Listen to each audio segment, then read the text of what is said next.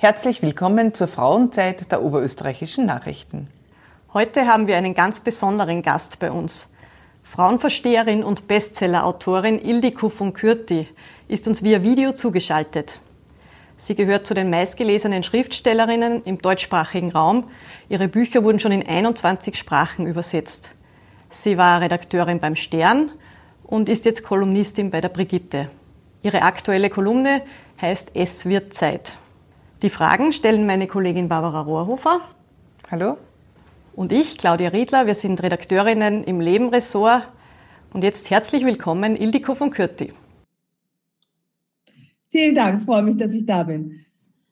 Es wird Zeit, heißt ja Ihr neuestes Projekt. Das klingt so nach Aufbruch. Dabei haben wir alle eher das Gefühl, dass wir uns unter der Decke verstecken wollen und warten, bis, bis diese leidige Corona-Pandemie endlich vorbei ist. Also wofür wird es jetzt Zeit, Frau von Kürti? Na, es wird ja immer für irgendwas Zeit, aber das Buch habe ich geschrieben aus dem Gefühl heraus, äh, dass ich eine allmählich älter werdende Frau bin und äh, sich äh, mit 50, ein bisschen jenseits der 50, das doch anbietet, Bilanz zu ziehen und mal zu schauen, von wo komme ich, wo stehe ich und wo will ich noch hin. Und äh, das kann man natürlich unabhängig davon tun, ob Corona draußen wütet oder nicht, weil es ja eine Art von Innenansicht und Innenbilanz ziehen ist, die man äh, jederzeit machen äh, kann, sobald einem danach ist. Und mir war danach und deswegen äh, dachte ich, da ich mich ja so für so normal halte, dachte ich, das wird anderen in meinem Alter ähnlich gehen, dass man eben so mal überlegt, was kommt denn jetzt eigentlich noch und wo auch so Gedanken wie, liegt womöglich die beste Zeit meines Lebens bereits hinter mir.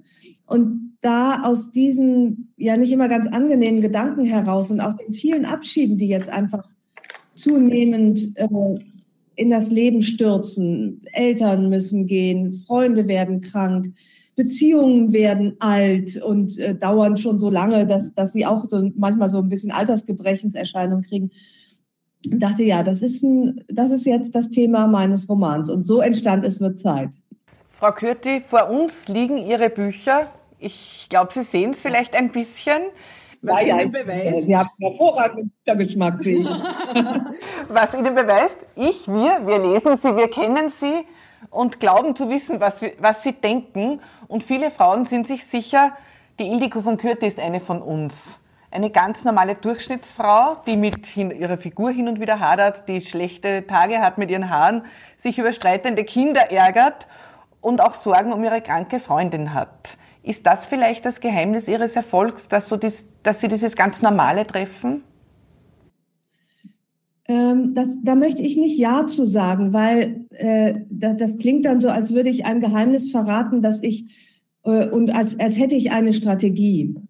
Ähm, und so ist das nicht, sondern es ist tatsächlich so, dass all das ja zutrifft. Ich fühle mich auch immer sehr als Teil eines großen Ganzen, einer praktisch Frauenfamilie, in der ähm, ich mich ja auch geborgen fühle mit meinen Unzulänglichkeiten, Durchschnittlichkeiten, den Haaren und jetzt habe ich schon wieder das Weihnachtsgewicht, ob schon noch nicht lange nicht Weihnachten ist.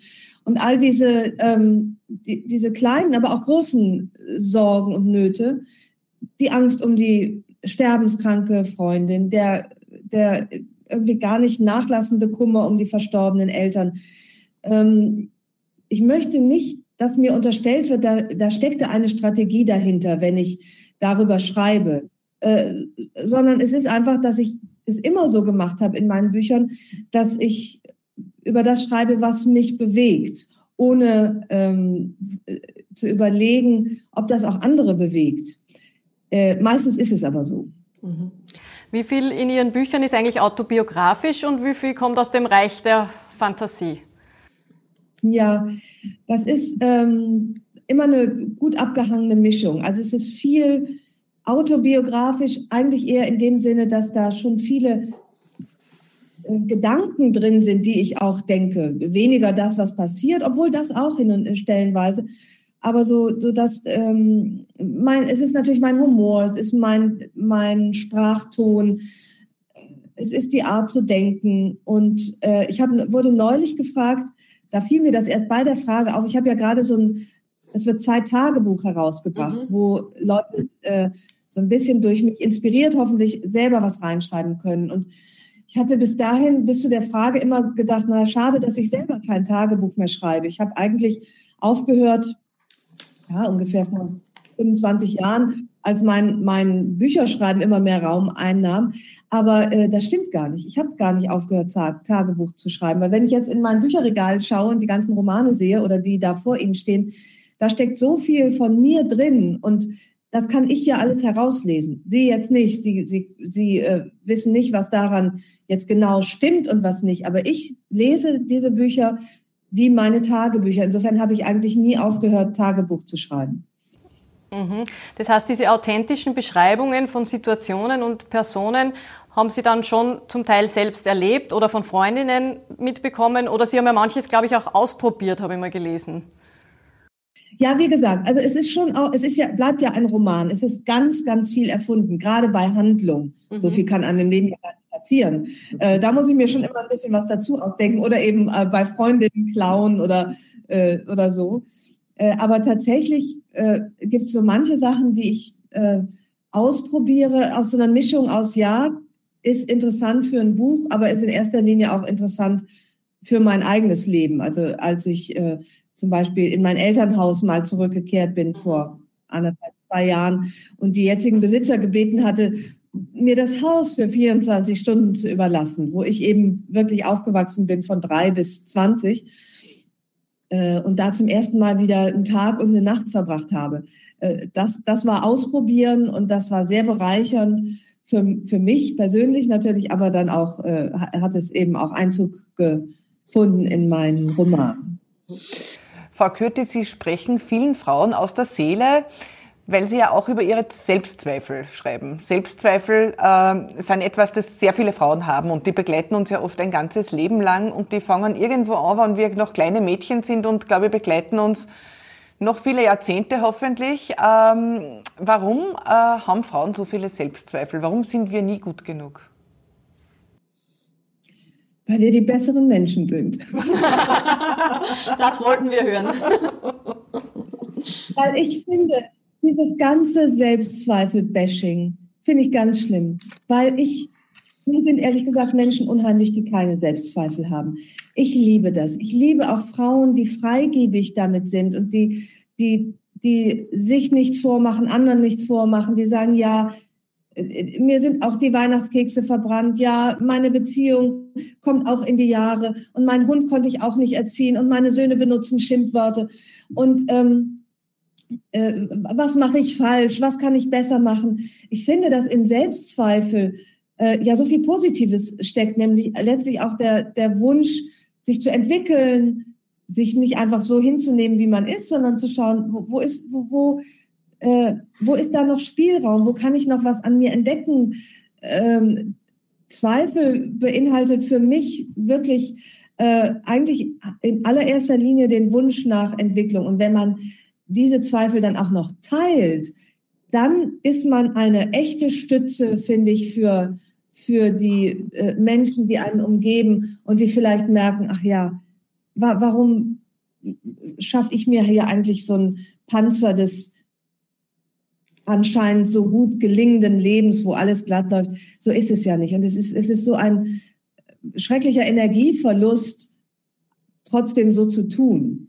Und deswegen bin ich eine, eine große Freundin des Selbstzweifels und der, der Menschen, die das äh, auch tun. Mhm. Äh, Sie haben es schon angesprochen, das neue Buch Es wird Zeit, das Tagebuch ist ja zu zwei Drittel leer. Also es sind zwei Drittel leere Seiten darin. Das heißt, es reicht Ihnen nicht nur, dass Sie schreiben, sondern Sie wollen uns jetzt auch noch alle dazu motivieren, in das Buch hineinzuschreiben. Warum ist das Schreiben so toll für uns? Ganz genau so ist das.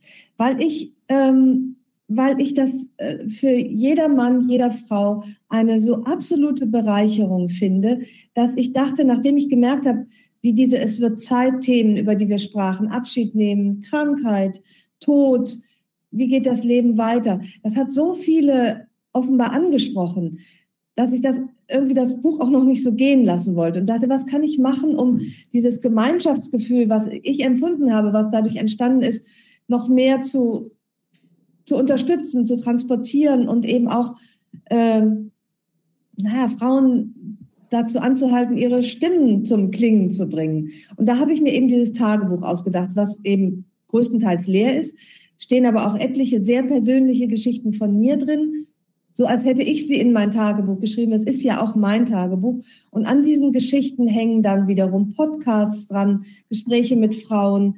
Da hängen, ähm, äh, hängt meine Homepage dran, wo ich, wo ich so zum interaktiven Schreiben äh, auffordern möchte und einfach Kontakt schaffen zwischen Gleichgesonnenen. Und äh, das ist eigentlich der, äh, der Grund dieses Buches. Und weil ich so felsenfest davon überzeugt bin, dass dass äh, durch das Schreiben, durch das Formulieren auf Papier oder auch im Computer, vielleicht ist Papier besser, aber es kann auch der Computer sein, äh, man sollte sich trotzdem mein Buch kaufen.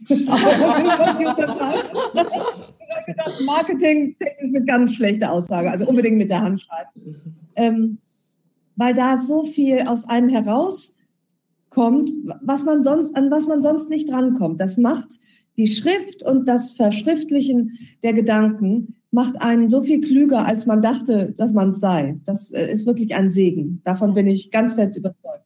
Mhm. Aber was sagen Sie jenen Frauen, die dieses Deutschunterrichtstrauma, nenne ich das mal, haben und, und immer sagen, ich kann doch gar nicht schreiben? Ja, das kann sein, dass die nicht schreiben können, zumindest nicht Deutschunterricht tauglich oder nicht zur Veröffentlichung geeignet. Aber das muss man dann versuchen ist leichter gesagt als getan, aber dieses Trauma kann man vielleicht auch dadurch verarbeiten, indem man sich immer wieder sagt, ich schreibe nicht für jemanden, ich schreibe für mich. Es muss nicht richtig sein, es muss nicht schön sein, es muss nicht gut sein.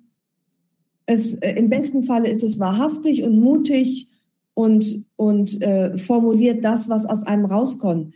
Das kann ja auch völlig unleserliches Zeug sein äh, für jemanden, der da hoffentlich nicht heimlich reinguckt. Aber äh, darum geht es tatsächlich nicht. Und das wäre das ist so schade, dass einem dieser Druck, auch wieder so typisch deutsch, so dieser Druck, ach, jetzt weiß ich nicht, kommt das Komma dahin oder wird das jetzt mit äh, Dehnungshaar geschrieben oder nicht.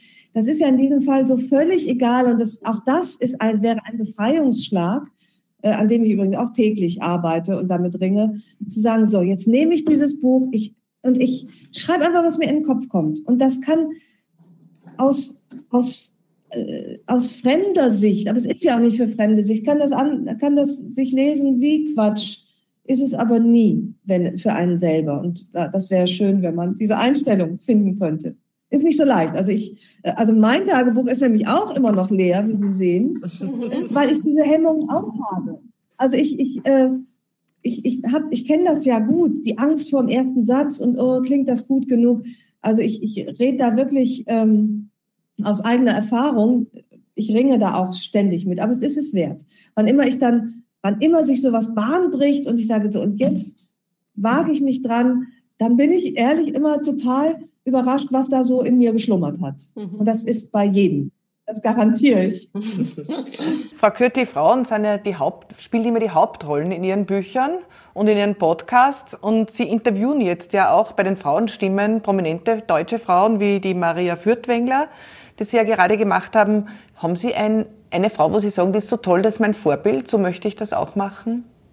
So möchte ich leben? So möchte ich leben im Alter? Gibt es da irgendjemanden, wo Sie sagen, genau, die ist cool, so mache ich das? Nein, also es gibt etliche Frauen, die ich ganz toll finde und die ich bewundere, aber ähm, an, und an denen ich mich auch orientiere in bestimmter Hinsicht. Also sagen wir, die eine, weil sie mutig ist, die andere, weil sie so einfühlsam ist, die dritte, weil sie so, äh, so gut mit sich selbst umgeht und, und gesundheitsbewusst ist, ohne langweilig zu sein. Also da gibt es, äh, jede einzelne meiner Freundinnen ist eine Frau, die ich bewundere. Idol ist mir zu weit weg.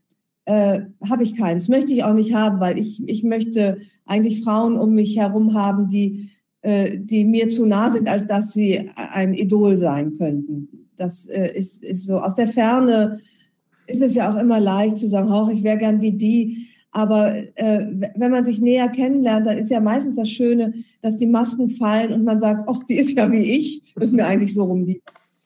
Ja, Frau Kürti, wenn wir jetzt einen Blick in die Zukunft werfen könnten zum Schluss. Ähm, Herbert Grönemeyer hat in jungen Jahren einmal in einem Interview gesagt, dass er auch noch mit 85 auftreten wird, in irgendeinem Kurpark in Deutschland mit weißen Haaren, weißen Schal. Ähm, werden Sie dann als Fan dabei sein oder was werden Sie dann machen? in 30 Jahren. Treffen wir Ob uns. ich bei Herrn Grönemeyer als Fan dabei bin, in der Kurkapelle mit Sicherheit. Und dann schreibe ich mit. Mein Traum ist es, äh, schon allein, weil ich, ich, ich, meine Begabung, was ich ja als großes Geschenk empfinde, ist ja das Schreiben. Und das erfüllt mich und es ist ja nicht nur erfüllend, sondern auch erfolgreich. Und äh, das ist natürlich meine große, also wenn ich wenn ich mit Hoffnung und mit Fantasie in die Zukunft blicken darf, dann würde ich sehr gerne sagen, dass ich in 30 Jahren, wie alt bin ich dann, 80, äh, dass ich dann wieder an einem äh, nächsten Roman sitze und äh, voller Zuversicht glaube, dass es nicht der letzte sein wird. Danke recht herzlich fürs Gespräch. Wir haben uns, wir haben sehr gefreut, dass Sie sich für SW Zeit Zeit genommen haben. Und wir kaufen sich natürlich das, das neue Buch. Das Tagebuch. Und ja. wir beginnen zum Tagebuch schreiben. Ja, das haben wir uns gleich heute. Ja. Dann war das Ganze schon ein großer Erfolg für mich. Ja. Danke vielmals. Tschüss. Danke. Danke für Ihre Schöne Zeit. Grüße. Danke. Tschüss. Tschüss. Herzlichen Dank fürs Zuhören und fürs Zusehen. Bis zum nächsten Mal, wenn es wieder heißt, willkommen zum ORN Talk.